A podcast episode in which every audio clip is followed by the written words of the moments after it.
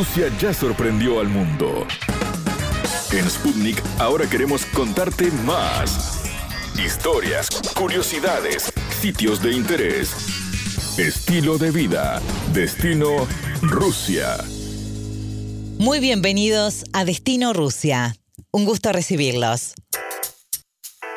Instalado en Moscú desde 1994, conversamos con Francisco Carrión González, un cubano que decidió abandonar su país natal por estudios y rehacer su vida en otro continente.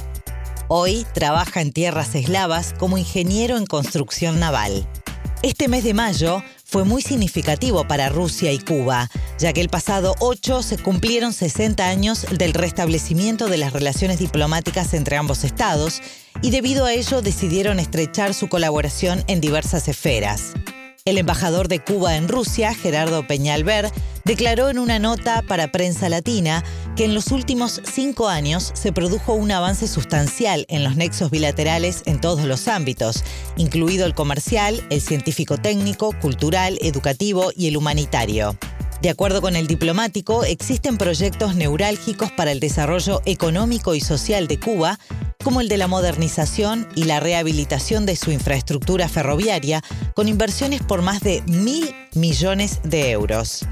El diplomático señaló que Rusia cerró el año pasado con más de 178 mil visitantes y después de Canadá y Estados Unidos se convierte en el tercer emisor de turistas a Cuba. Asimismo, en lo que respecta a la educación, hay más de 300 estudiantes cubanos de enseñanza superior en Rusia en el proyecto de 100 becas. El embajador cubano comentó también que Rusia y Cuba se han colaborado mutuamente en este momento delicado por la pandemia del coronavirus, siendo un ejemplo para el mundo. Por su parte, tanto Sergei Lavrov, ministro de Exteriores ruso, como su homólogo cubano, Bruno Rodríguez, intercambiaron felicitaciones con motivo del 60 aniversario del restablecimiento de las relaciones diplomáticas entre los dos países y se mostraron dispuestos a seguir desarrollando la cooperación bilateral, según comunicó la Cancillería rusa. La entrevista. Un placer recibir en Destino Rusia a Francisco Carrión González, este cubano que ya hace muchísimos años se instaló en Rusia, más precisamente en Moscú, y nos encantaría conocer su, su historia de vida. Bienvenido, Francisco. Mm, buenas noches, buenas noches. Un placer eh, poder, bueno, conversar con usted y tener esta pequeña plática. Me gustaría que me contara en qué año usted decidió dejar Cuba y por qué motivo se fue de su país. ¿Por qué decidió dejar Cuba para irse a vivir a, Rusia? Primero vamos a arrancar por ahí. Es una historia, ¿no? O sea, en aquel entonces yo vine aquí a hacer un curso de, de hacerme candidato a doctor en ciencias. Ah, o sea, después que ya yo era ingeniero. Entonces, yo vine a un curso y me conocí con mi esposa. Fue mi esposa después, ¿no? Ah, bueno, todavía lo es. Entonces, en esa en esa situación yo vine en el año 91. Eh, resultó que yo vine a ese curso y debía venir una vez al año. Mm, era un curso que era como dirigido, ¿no? Ajá. Y cuando terminé, yo me pasé un año aquí en Rusia, en la ciudad de San Petersburgo. Ahí conocí a mi esposa. Pero entonces eh, mi esposa quedó embarazada. Yo tuve que ir a Cuba Ah, o sea, yo fui a Cuba con el objetivo de regresar cuando mi esposa iba a dar a luz. Pero resulta que en ese en ese en ese interín Su esposa es rusa. Sí. La conoció ahí en Rusia, es rusa. Sí, sí, sí, sí. Entonces yo regresé a Cuba con el objetivo de regresar a continuar mis estudios, ¿no? Cuando naciera mi hija. Pero resulta que en ese en ese interín se dividió el país, o sea, se cayó la Unión Soviética. Claro. Y se dividió el país y yo quedé del lado de Cuba. En ese en, en, en esa cuestión, bueno, mis, estudios ahí me me cancelaron los estudios y entonces yo tuve que venir por mi cuenta. tuve que venir por, por mi cuenta y llegué aquí a principios del año 94. O sea, mi hija había nacido, la primera de mis hijas.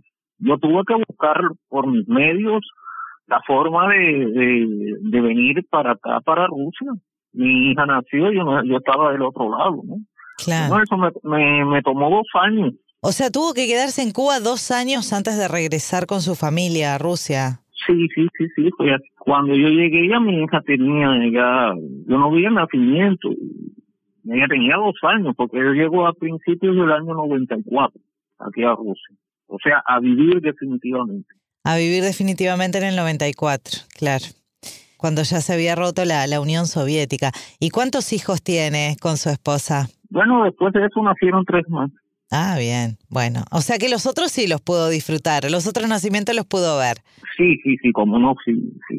Todos ya, ya ellos son adultos, ya, ¿no? Bueno, desde aquel entonces nacieron tres, eh, tres niñas y un, un varón. Francisco, ¿y por qué? Bueno, supongo que por un tema de familia, ¿no? Que decidió vivir, ya, o sea, regresar para vivir en Rusia, ¿es por su familia o, o había algo en Cuba que ya no no le gustaba o no, no, lo, no lo atrapaba? Bueno, yo tengo la posibilidad de, de escoger, ¿no? O que vivir en Cuba con mi familia o vivir en Rusia. Ujú.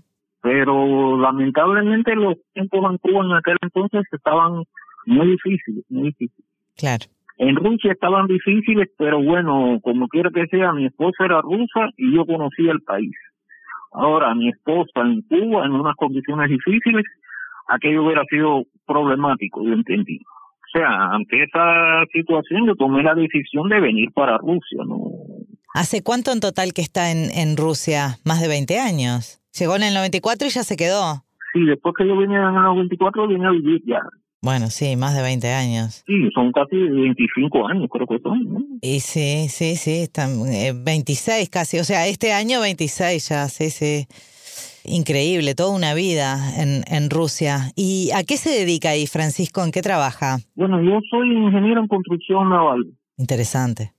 Yo me, esa fue mi especialidad. Yo después en Cuba terminé la Academia Naval, o sea, estudié navegación y toda la vida me he dedicado a eso. O sea, yo me dediqué en Cuba mucho tiempo y después aquí en, en Rusia, entre una cosa y otra, todo el tiempo me he dedicado a eso. ¿Hay muchos cubanos en Rusia? Bueno, son bastantes, son unos cuantos miles. ¿Usted tiene contacto con la comunidad de, de cubanos ahí en Rusia? ¿Se juntan? eh, ¿Hacen actividades o algo así? Sí, sí, cómo no, cómo no. Yo tengo, yo tengo amigos y con los cubanos me encuentro a veces. Ajá. Con, eh, lugares donde hay cubanos. o- Bueno, sí, sí, yo tengo, hubo tiempo que tenía una vida social un poco más activa. Hoy no, me dedico más a mi casa. ¿no? Y claro, con todo esto de la pandemia, pero bueno, pero se han, se han contactado por redes sociales en algún momento y que, que hacen comidas este, típicas y demás para juntarse para charlar y eso. Bueno, sí, sí, ocurre, ocurre, nos llamamos a veces, pero bueno, yo me llamo, yo me mantengo en contacto con mis amigos más cercanos, ¿no? Le voy a hacer dos preguntas acá. ¿Qué es lo que más extraña de su país estando en Rusia? ¿Y qué es lo que le atrapó de Rusia, no? ¿Qué es lo que más le gusta de, de Rusia para vivir ahí? Bueno, pues yo en realidad yo vine a estudiar muy joven. Yo no tenía cumplido 18 años cuando yo llegué a estudiar. Yo cumplí 18 años ya estando en Rusia. Claro, muy jovencito. Y entonces ahí yo empecé, yo empecé a, o sea, prácticamente mi juventud ocurrió precisamente, o sea, mis años juveniles eh, eh, más importantes yo los pasé en Rusia. Claro. Y lamentablemente debo decir que después fue algo impactante, ¿no? Para mí como como joven, irme a vivir tan lejos, ¿no? Ir a estudiar tan lejos. Sí, por eso, un cambio, un cambio muy grande, ¿no? Para usted en todo, en, un cambio en el clima, en la comida, en todo. Sí, sí, para mí fue impactante. Esos cinco años fueron impactantes. Yo tenía mucho deseo de regresar a, a mi país, ¿no?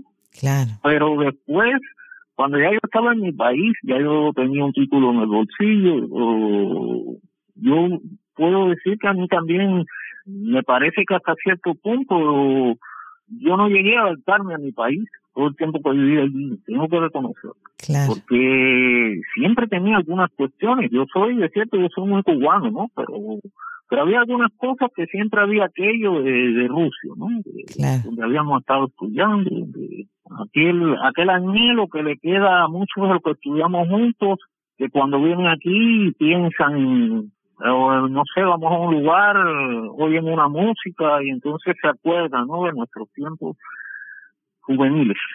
Francisco, ¿y, mm, y de, de Rusia qué es lo que más le atrapó, qué es lo que más le gusta? Yo diría que la gente. El ruso es una persona que tiene algunos valores en que se diferencian un poco de nosotros. El ruso tiene, el ruso es una persona de valores, yo lo entiendo así, ¿no? ¿Y cómo aprendió a hablar ruso, Francisco? ¿En la universidad o, hizo algún curso aparte o fue autodidacta con, con, el idioma? Porque el idioma es una de las cosas, una de las barreras más importantes que se encuentra un latinoamericano cuando llega a Rusia, ¿no? Sí, sí, el idioma ruso es muy complicado, es muy difícil. Toma muchos años aprenderlo, toma muchos años aprenderlo. Claro, a un nivel de conversativo en la universidad uno lo aprende, ¿no? Pero bueno, claro. si ese idioma fuera inglés, eh, en cinco años de universidad yo creo que ya uno hablaría bastante, muy bien, el, bastante bien el inglés, ¿no? Sin embargo, el ruso no. Yo considero que cuando yo salí de la universidad, mis conocimientos no eran muy amplios, yo diría. Y pasaron muchos años para yo aprenderlo, más o menos, ¿no? Hoy, más o menos, a mí se me considera una persona que hablo en ruso o más o menos de forma aceptable. Francisco, eh, muchísimas gracias por sus minutos para Sputnik, para Destino Rusia. Ha sido un placer charlar con usted. Bien, bien. Bueno, muchísimas gracias, Karen. ¿Sabías que conocemos datos de Rusia que te van a maravillar? El apoyo de Cuba en la victoria soviética sobre el avance del nazismo en el mundo fue muy importante. El heroísmo del pueblo cubano contribuyó al triunfo en la Gran Guerra Patria. En noviembre de 1942 se habían enrolado voluntariamente 52 cubanos en el ejército norteamericano y el ejército inglés.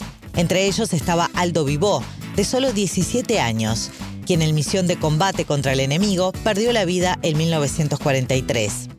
En enero de 1945, otro joven, Enrique Vilar, de solo 19 años, al frente de un pelotón de infantería de 12 hombres, cayó en combate en el avance de las tropas soviéticas del frente de Bielorrusia para liberar Polonia. Por su parte, la Marina cubana hundió al submarino alemán que tenía por objetivo destruir el barco que transportaba el azúcar a la URSS y más de 100 comités de apoyo recogían y enviaban a la Unión Soviética productos alimenticios. Hasta aquí, Destino Rusia. Gracias por acompañarnos. Destino Rusia.